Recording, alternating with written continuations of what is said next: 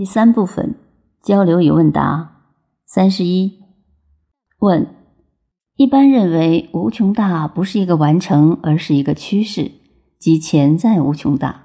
还是一个完成的无穷大？答：无穷大是一个趋势，所以他也就帮我们解释了“道可道，非常道”，解释了释迦牟尼所说的“谁说我讲的是佛，谁就是谤佛”。解释了言语道断，给了一个趋势，不是一个完成，因为无穷大完成不了。